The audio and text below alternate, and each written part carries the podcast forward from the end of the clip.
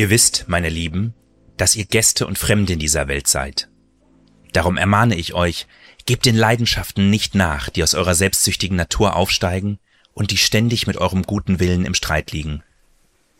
Euer Leben mitten unter den Menschen, die Gott nicht kennen, muss einwandfrei sein.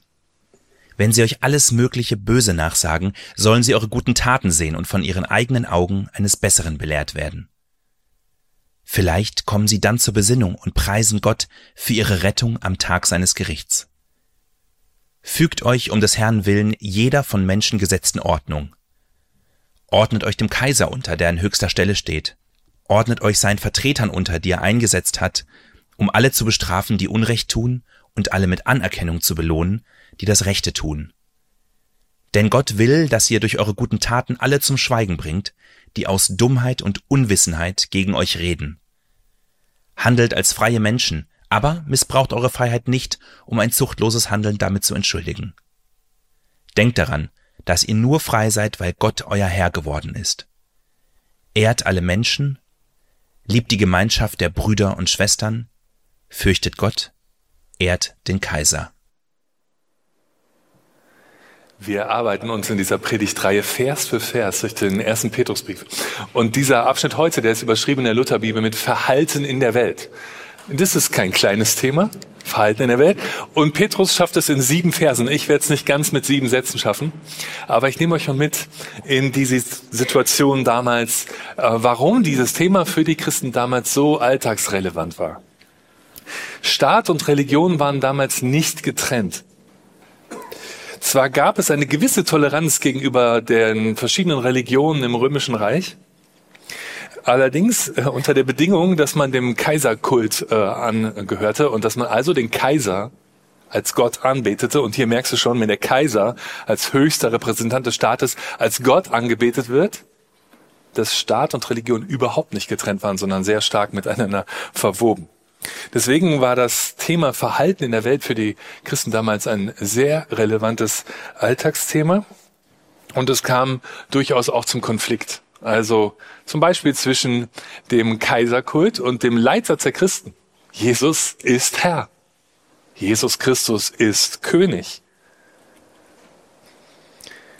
Schnell wurden die ersten Christen deshalb verdächtigt, irgendwie auch möglicherweise Aufrührer zu sein. War nicht auch Jesus Christus ein Aufrührer gewesen, dachten die Römer? Es gab also erste Verdachtsmomente und die Christen waren auch gar nicht besonders bekannt. Es war eher so eine jüdische Sekte für, für die Römer und es gab viel Unwissenheit, wie der Brief auch sagt. Sie waren eine verdächtige Minderheit. Ziemlich eigenartig war aus gesellschaftlicher Sicht, dass sie sich als Schwestern und Brüder ansprachen und trotzdem untereinander heiraten. Also Inzestverdacht, ja. Und ähm, dann auch auch diese Beobachtung, wenn sie dann in ihren Häusern feiern und das Abendmahl nehmen, dann gibt's halt diesen Satz: Nehmt und esst, dies ist mein Leib. Kannibalismusverdacht. Also viel Unwissenheit, Minderheit.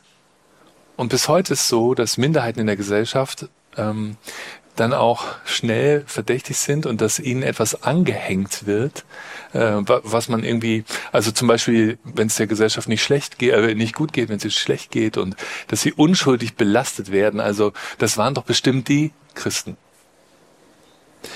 Wie sollten sich die Christen in dieser feindlich gesinnten Situation verhalten? Das war so ein sehr aktuelles Thema, äh, was Petrus jetzt hier ab Vers 11 anspricht. Und die ersten beiden Verse, die ich zunächst mal nehme, Vers 11 und 12, ähm, nur zwei Verse, aber da steckt wirklich alles drin, was man braucht. Also ich nehme euch mal mit rein, wir gucken mal auf den ersten Vers.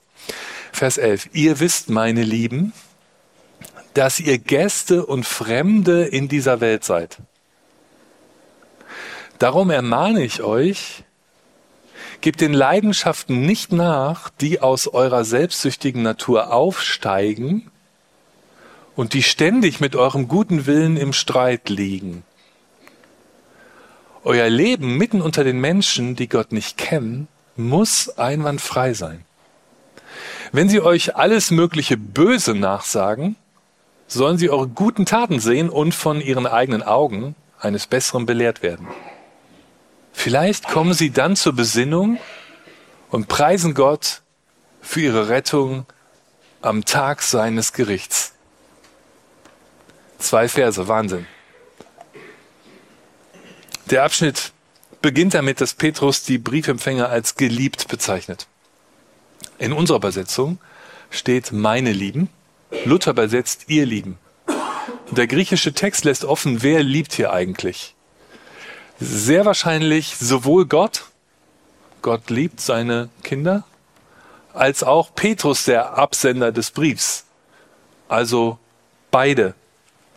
Christen sind geliebt und das ist der Ausgangspunkt für das Verhalten in der Welt. Der erste Ausgangspunkt, der Petrus sehr wichtig ist, ihr seid geliebt. Wenn du also über dein Verhalten in der Gesellschaft nachdenkst, beginn nicht mit der Analyse der Gesellschaft und bei den Problemen der Gesellschaft und beginn damit, dass du geliebt bist von Gott. So macht das jedenfalls Petrus hier. Geliebt von Gott ist der Ausgangspunkt. Und wenn du zum Beispiel überlegst, äh, wie soll ich mich als Christ, als Lehrer verhalten, dann wäre dein Ausgangspunkt äh, nicht die Versäumnisse der Bildungspolitik, kannst du lange drüber nachdenken. Auch nicht die ähm, manchmal miese Stimmung im Lehrerzimmer. Und denk auch nicht zuerst an die anstrengendste Klasse, die du unterrichtest. Ja?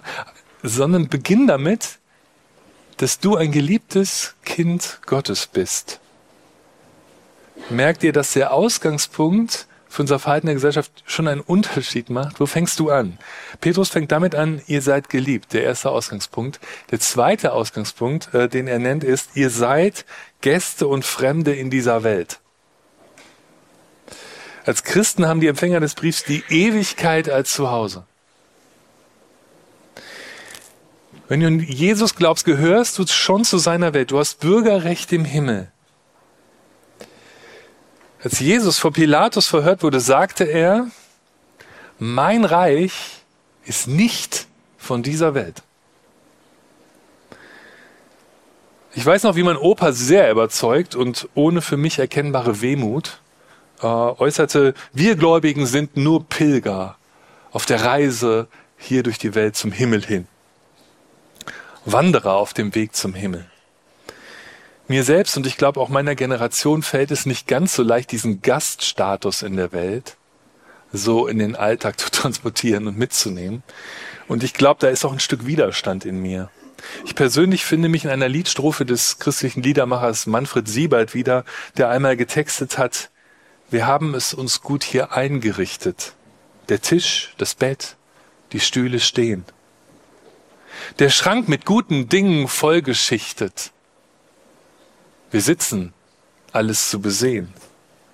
Dann legen wir uns ruhig nieder und löschen müd vom Tag das Licht und beten laut, Herr, komm doch wieder und denken leise, jetzt noch nicht. Ich weiß nicht, wie es dir geht mit diesem Gaststatus in der Welt. Ich finde es gar nicht so einfach, diese Haltung einzunehmen. Manchmal habe ich die unmittelbare Sehnsucht nach der Ewigkeit und Jesus zu sehen. Und an anderen Tagen freue ich mich des Lebens und denke vielleicht auch leise jetzt noch nicht. Jedenfalls sind das die beiden Ausgangspunkte, mit denen Petrus auf das Leben in der Gesellschaft schaut. Er fängt nicht in der Gesellschaft an, sondern damit, dass wir als Christen geliebte Kinder Gottes sind und zweitens unsere Heimat im Himmel haben. Ich finde es durchaus ein Stück auch überraschend, dass Petrus mit diesem Fremdsein beginnt, obwohl er doch eigentlich Engagement für die Gesellschaft im Blick hat. Der ganze Text läuft daraus hinaus, bring dich in diese Gesellschaft ein. Und gleichzeitig fängt er damit an, du bist eigentlich hier nur Gast. Man könnte doch irgendwie denken, ja, also als Gast, wenn ich doch nur Gast bin, dann kann mir die Stimmung im Lehrerzimmer doch eigentlich auch, muss mir ja nicht so wichtig sein. Oder die Nachbarn. Ähm, ich bin ja nur Gast hier auf Erden. Petrus stellt es trotzdem an den Anfang. Wir sind Gast in dieser Welt. Warum macht er das? Ich glaube, dass er die Hoffnung für diese Welt eben nicht direkt aus dem Alltagsgeschehen, aus der Gesellschaft an sich ableitet, sondern dass er gen Himmel schaut und dass sie die lebendige Hoffnung für die Welt nicht aus der Welt selber, sondern im Blick auf Jesus gewinnt. Wenn wir auf Jesus sehen, dann wird klar, dass ihm auch die Menschen im Lehrerzimmer wichtig sind, auch die anstrengende Klasse, auch der Nachbar, der die Musik zu laut hat oder der Nachbar, um den alle in der Straße einen Bogen machen. Wenn wir auf Jesus sehen, dann kommt Hoffnung in Situationen, Situationen, wo wir selber sagen würden, oh, weiß ich nicht. Deswegen der Ausgangspunkt. Der Ausgangspunkt, ihr seid geliebte Kinder Gottes und ihr seid als Gäste und Fremdlinge hier. Ihr habt eure Heimat eigentlich im Himmel, also auf Jesus sehen.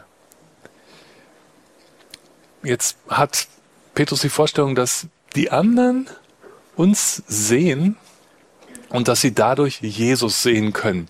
Weil Jesus die Menschen sucht, schickt er uns zu ihnen, damit sie ihn sehen. Für uns bedeutet das, wir sind dann doch so etwas wie ein lebendiger Hinweis auf Jesus. Wir sind so etwas wie ein Vorgeschmack auf das Leben in der Ewigkeit. Also wir sollen schon etwas von dem in die Welt hineintragen, was nicht durch sie selber in ihr schon ist. Die Veränderung, die Gott mit dieser Welt vorhat, die geschieht tatsächlich dadurch, dass er uns reinsendet. Und ähm, wir so ein kleiner Vorgeschmack sind, ähm, im Lehrerzimmer, in der Nachbarschaft, Arbeitskollegen, äh, auf den Himmel. Ich finde es einen ziemlich anspruchsvollen Gedanken. Also, was er uns da so zutraut und auch vielleicht zumutet. Also, dass die anderen ein Stück Himmel durch mich sehen, durch dich sehen. Petrus hat sogar die Hoffnung, dass sie dadurch auch in das Lob Gottes hineinfinden am Tag des Gerichts. Letztlich ist dieser Text darauf aus, die Menschen zu erreichen, dass die Gemeinde wächst, mitten in der Verfolgungssituation.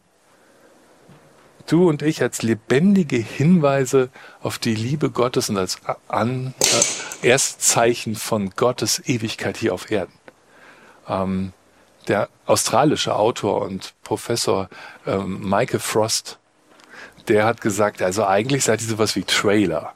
Ihr seid, äh, ihr kennt ja so, Trailer machen Geschmack auf Filme. Ja, wir können ja wieder ins Kino gehen, ihr kennt Trailer und guckst dir den Trailer an, dann entscheidest du, gehst du jetzt irgendwie in den Film oder nicht. Ihr seid so etwas wie Trailer für die Ewigkeit, für das Leben mit Gott. Die anderen kommen auf den Geschmack, wie es ist, mit Gott zu leben, indem sie euer Leben sehen. Ja, also du bist ja ein Hauptdarsteller dann für zumindest für die Menschen in deinem Umfeld, für das, wie Gott sich vorstellt, äh, wie das Leben gelingen kann. Ähm, ich finde das sehr herausfordernd, was Petrus da sagt. Um ganz ehrlich zu sein, ist das ein Hammertext. Wir müssen noch tiefer rein. Es sind nämlich ausgerechnet die Menschen, die den Christen alles mögliche Böse nachsagen. Die sollen an ihnen erkennen, wie gütig der Herr ist. Also auch die Kollegin im Lehrerzimmer, die schlecht über dich geredet hat. Und auch der Arbeitskollege, der es dir schwer macht. Und auch der Nachbar, um den alle in der Nachbarschaft einen Bogen machen. Auch die sollen erkennen, wie gütig der Herr ist und zum Lob Gottes kommen, dadurch, dass wir ein vorbildliches Leben führen anspruchsvoll, herausfordernd der Text. Und wir müssen noch tiefer rein. Das einwandfreie Leben beginnt für Petrus nicht erst in den guten Taten. Ich meine, das wäre schon eine Menge, ne? Aber er sagt, das beginnt in dir. Also an dem Ort, den keiner sieht, außer du und Gott. In deinen Gedanken und Gefühlen über die anderen beginnt schon dieser vorbildliche Lebenswandel, nicht erst in den guten Taten. Und das finde ich noch mal herausfordernder, dass wir also gefordert sind, die Leidenschaften, so sagt der Text, die in uns aufsteigen, aus unserer selbstsüchtigen Natur, dass wir die sozusagen ausrichten auf Gott, unser Innenleben. Die Bibel wertet jetzt hier unsere eigenen Bedürfnisse nicht ab, Übrigens im Unterschied zur griechischen Philosophie. Der griechische Philosoph war auch aufgerufen, äh, seine eigenen Bedürfnisse, äh, gerade die körperlichen, ähm, zurückzustellen für die Größe und Schönheit der Philosophie. Ähm, unser Text sagt die selbstsüchtigen Bedürfnisse. Also nicht alle Bedürfnisse, sondern die, mit denen du dich über den anderen stellst. Wo du dich selbst in die Mitte stellst. Selbstsüchtig ist ein Wort, das wir heute nicht mehr so oft verwenden. Wir würden vielleicht sagen egoistisch oder narzisstisch. Das beginnt also in uns. Also der Text sagt, auch deine Gedanken über deine Kollegin im Lehrerzimmer und deine Gefühle ihr gegenüber, mit denen du sie möglicherweise missgünstig beneidest, die sind schon der Anfang deines Lebenswandels, den die anderen später sehen. Denn es ist auf Dauer, und vielleicht überzeugt uns das, ist nicht so einfach, die ganze Zeit abwertend über die Kollegen zu denken und zu fühlen und ihnen dann freundlich Guten Morgen zu sagen, freundlich zu begrüßen und gute Taten zu tun. Also im Grunde finde ich das ziemlich logisch, nur schwer zu leben. Also es fängt schon in dir an und die Liebe möchte dich verändern von innen heraus und dadurch die Welt erreichen. Nicht schlecht, was Petrus so in zwei Versen mal eben so auf die Reihe kriegt. Äh, das im Alltag zu leben ist allerdings durchaus nochmal auch etwas anderes. Ich denke, dass Petrus bei Jesus als dem Bergprediger gelernt hat. Der, der Berg, Bergprediger sagt ganz klar, hey, das beginnt schon in dir, bevor du etwas tust, äh, und achte darauf, was dein Herz, was, dein, was in deinem Herzen vorgeht. Lass dich in deinem Herzen verwandeln und ansprechen vom Bergprediger. Spürst du, wie herausfordernd dieser erste Petrusbrief ist? Die ersten Christen, die nicht verstanden wurden, die falsch beschuldigt wurden, sie sollen jetzt Böses mit Gutem beantworten. Der Text beschreibt im Grunde Feindesliebe, also die höchste Disziplin des, der christlichen Tugenden, Feindesliebe. Ich weiß nicht, wie weit du da schon mal gekommen bist. Ich selber bin schon dankbar, wenn es mir gelingt, dass an meinem Ort, an meiner Stelle die Spirale der Gewalt nicht weiter eskaliert. Also wenn ich beispielsweise auf eine ziemlich böse Mail jetzt keine ziemlich böse zurückschreibe. Das wäre ja schon viel. Der Text will aber noch mehr, dass nämlich Böses mit Gutem beantwortet wird, und zwar schon im Herzen. Das ist wirklich viel und vielleicht wird dir klar, dass wir damit, wenn uns das gelingt, schon ein Stück Himmel auf diese Erde bekommen. Und dass das, was hier beschrieben ist, eigentlich nicht aus dieser Welt ist dass es größer ist als das, was wir kennen. Vereinzelt, vereinzelt mag uns das gelingen. Wir sind dazu aufgerufen. Und dieses Böse mit Gutem beantworten, das ist, denke ich, nur etwas, was seinen Anfang nehmen muss außerhalb von uns, also in der Liebe des Königs, dessen Reich nicht von dieser Welt ist. Und er hat tatsächlich das Böse mit Gutem beantwortet. Je mehr du dich seiner Liebe öffnest, umso liebesfähiger wirst du in seiner Nachfolge. Ich finde, dass Christsein überhaupt kein harmloses Projekt ist. Es ist extrem anspruchsvoll. Es ähm, ist so, dass er uns das zutraut, was überraschend ist, wirklich in diesen Spuren zu laufen. Weil das schwer ist. Aber er traut es uns zu und er fordert uns dazu auf. Ich glaube, Petrus hat es selber geschafft. Er war zutiefst über sich selbst enttäuscht, dass er Jesus verleumdet hatte, aber Jesus hat ihn wieder angenommen und er ist nicht in seiner Enttäuschung stecken geblieben, sondern er ist ein, ein Hoffnungsträger geworden.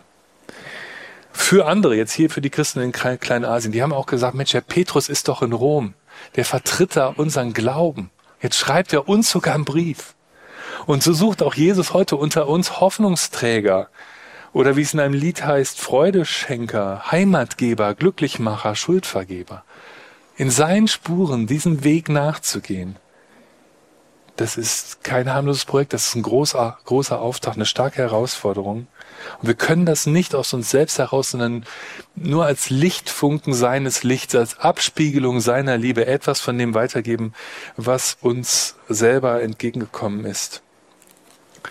Es geht auch dabei ganz am Ende nicht um uns. Denn der Text sagt, die Menschen, die jetzt gerade Gott noch nicht kannten, wenn sie zum Lob nachher hineinfinden, äh, dann ist es das Lob Gottes.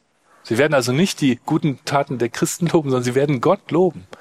Also sehen wir, dass hier in allem um Gott geht und dass er seine Menschen sucht und dass er da bei uns gebrauchen will. In den folgenden Text, äh, Versen beschreibt jetzt der Text unser Verhältnis zum Staat und nehme euch da auch mit in den Text. Fügt euch um des Herrn willen jeder von Menschen gesetzten Ordnung. Ordnet euch dem Kaiser unter, der an höchster Stelle steht. Ordnet euch seinen Vertretern unter, die er eingesetzt hat, um alle zu bestrafen, die Unrecht tun, und alle mit Anerkennung zu belohnen, die das Rechte tun. Denn Gott will, dass ihr durch eure guten Taten alle zum Schweigen bringt, die aus Dummheit und Unwissenheit gegen euch reden. Handelt als freie Menschen, aber missbraucht eure Freiheit nicht, um ein suchtloses Handeln damit zu entschuldigen. Denkt daran, dass ihr nur frei seid, weil Gott euer Herr geworden ist. Ehrt alle Menschen, liebt die Gemeinschaft der Brüder und Schwestern, fürchtet Gott, ehrt den Kaiser. Mit wenigen Sätzen erklärt uns jetzt ähm, Petrus auch noch das Verhältnis der Christen zum Staat. Auffällig ist, dass für die Christen nicht der Kaiser selbst oder das römische Recht der Grund sind, den Kaiser anzubeten, sondern um des Herrn willen. Der Herr ist sozusagen der Grund, warum man sich dem Kaiser unterordnen soll. Hierin liegt schon die erste Relativierung der Macht des Kaisers. Es ist nicht seine Macht, die die Christen veranlasst, sich ihm zu beugen, sondern es ist um des Herrn willen. Es wird deutlich, dass Christus über dem Kaiser steht. Der Kaiserkult und die Anbetung des Kaisers werden abgelehnt. Zwar soll der Kaiser geehrt werden, wie der letzte Vers sagt, ehrt den Kaiser, nicht aber als Gott angebetet. Fürchtet Gott, ehrt den Kaiser. Die Furcht vor Gott, damit ist nicht Angst vor Gott gemeint, sondern Ehrfurcht. Und Ehrfurcht ist ein tiefer Respekt vor seiner Würde, eine Anerkennung seiner Hoheit und etwas anderes als Angst vor Gott. Also fürchtet Gott, ehrt den Kaiser. Die Freiheit, ihm zu ehren, fällt den Christen von Gott her zu und nicht vom Kaiser. Also kommt die Anordnung zur Unterordnung und die Freiheit, beides von Gott und nicht vom Kaiser. Welche Aufgabe wird dann überhaupt noch dem Kaiser und seinen Statthaltern zugeordnet? Sie sind nicht dafür zuständig, dass Menschen zum Glauben finden. Das soll durch die guten Taten und das Zeugnis der Christen geschehen. Also die Christen, damals viele verstreute kleine christliche Gemeinden, in Kleinasien zum Beispiel, sie sind für den Bau des Reiches Gottes zuständig, nicht der Staat. Was bleibt dem Staat? Ordnet euch dem Staat unter, denn der Staat soll die, das Gute belohnen und das Böse bestrafen. Dem Staat und dem Kaiser fällt also die Aufgabe zu, das Leben zu ordnen. Das allein ist nach dem Petrusbrief seine Aufgabe. Das ist wesentlich viel weniger, als der Kaiser selber sich als Aufgabe zugeschrieben hätte. Also, der Staat ist zuständig, das gesellschaftliche Leben aufrechtzuerhalten und zu ordnen. Ähm, dass es notwendig ist, das Gute zu belohnen, das Böse zu bestrafen, kannst du dir relativ einfach am Straßenverkehr deutlich machen. Bei einer Million Fußgängern und Fahrzeugen. Wenn jeder seine eigene Regel macht, dann kommt es zu Kollisionen und Chaos. Das heißt, das Gute zu belohnen und das Böse zu bestrafen, ist eine Funktion, die der Ordnung, ähm, für die Ordnung nötig ist so Funktion des Systems. Also haben wir sozusagen in kurzen Sätzen das wie folgt geordnet. Die Kirche, also damals die Gestalt, in Gestalt vieler kleiner christlicher Gemeinden, sie hat die große und herausfordernde Aufgabe, Gottes Reich zu bauen die Liebe Gottes in dieser Welt sichtbar werden zu lassen, gute Taten zu den Menschen zu bringen, Diakonie und Mission zu betreiben. Und der Staat wiederum ist nicht für den Glauben zuständig oder für das Heil der Menschen, sondern lediglich für das Aufrechterhalten der weltlichen Ordnung. Und damit ist willkürliches Handeln des Staates auch ausgeschlossen. Der Selbstanspruch des Kaisers wird zurückgewiesen, dass er Gott sei. Trotz der Forderung der Unterordnung unter den Kaiser enthält der Text also jede Menge Freiheitsmomente. Das bestätigt sich auch im weiteren Verlauf des Römerbriefes, wenn am Ende des Römerbriefes Rom als Babel bezeichnet wird. Und damit die Leser des Briefs wissen, das ist ähm, kein Kompliment, sondern eine Kritik an Rom. Eine versteckte, weil man befürchten musste, dass der Brief abgefangen wird. Es lässt sich also mit diesem Text keineswegs begründen, dass Christen willkürlicher staatlicher Ordnung blind zu folgen haben. Ein, ein kritisches Mitdenken ist also durchaus auch im Sinne dieses Textes. Es ist daher nicht verwunderlich, dass im Mai 1934, also in einer sehr dunklen Zeit Deutschlands, 1. Petrus 2, Vers 17, der letzte Vers unseres Textes, als Begründung für die fünfte These der Barmer theologischen Erklärung zitiert wurde.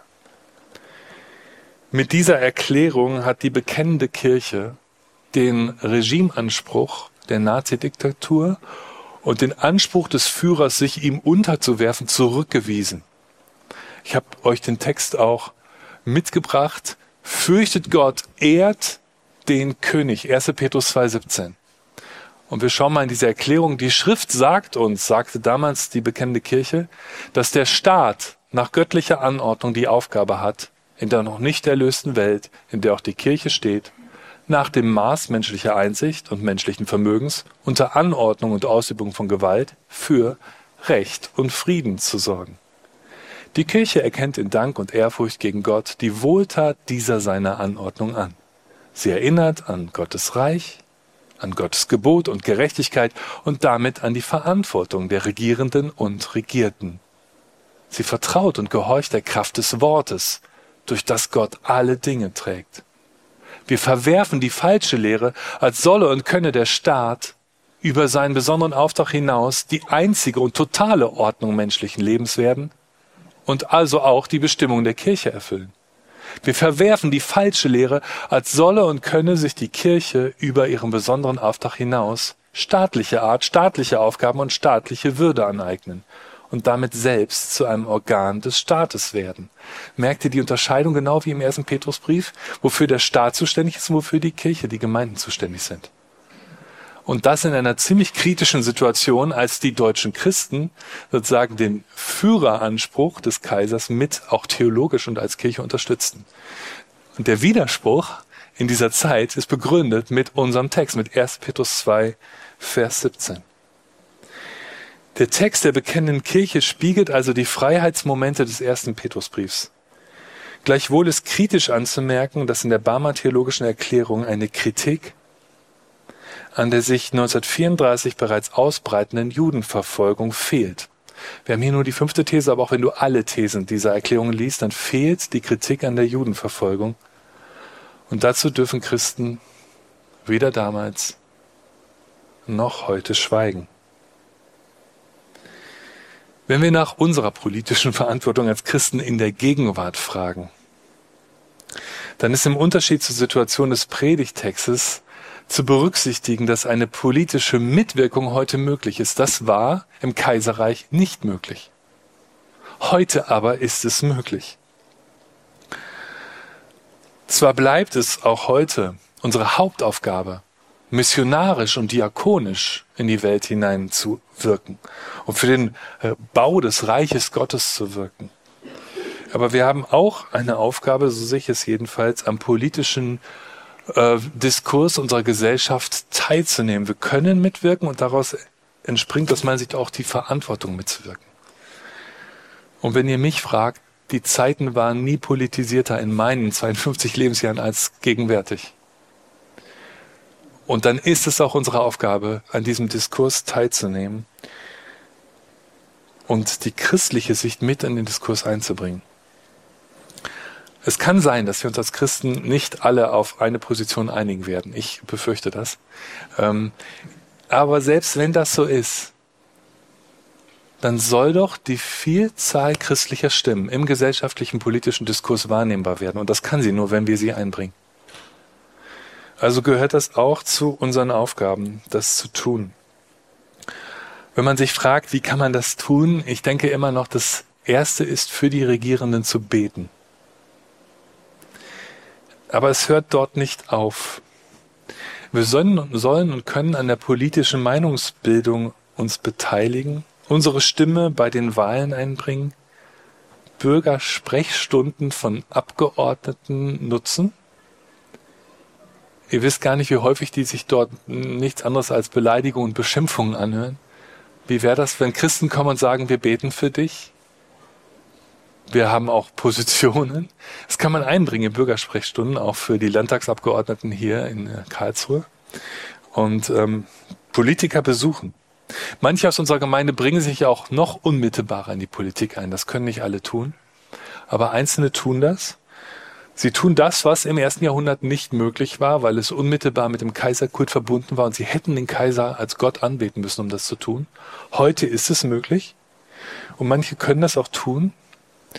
Und wir sollten gleichzeitig nicht sagen, was machst du eigentlich noch in der Gemeinde, sondern diese Aufgabe auch als eine Geme Aufgabe der Gemeinde verstehen.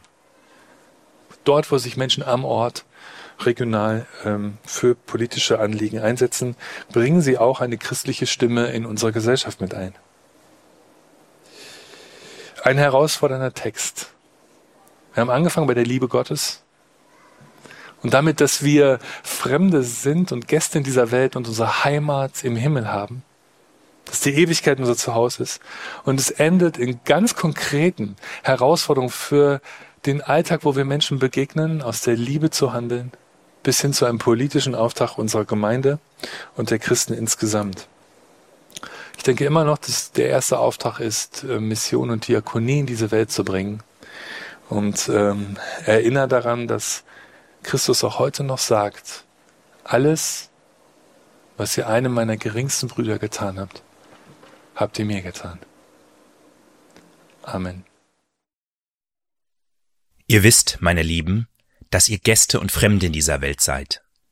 Darum ermahne ich euch, gebt den Leidenschaften nicht nach, die aus eurer selbstsüchtigen Natur aufsteigen und die ständig mit eurem guten Willen im Streit liegen. Euer Leben mitten unter den Menschen, die Gott nicht kennen, muss einwandfrei sein. Wenn sie euch alles mögliche Böse nachsagen, sollen sie eure guten Taten sehen und von ihren eigenen Augen eines Besseren belehrt werden. Vielleicht kommen sie dann zur Besinnung und preisen Gott für ihre Rettung am Tag seines Gerichts. Fügt euch um des Herrn willen jeder von Menschen gesetzten Ordnung. Ordnet euch dem Kaiser unter, der an höchster Stelle steht. Ordnet euch seinen Vertretern unter, die er eingesetzt hat, um alle zu bestrafen, die Unrecht tun, und alle mit Anerkennung zu belohnen, die das Rechte tun.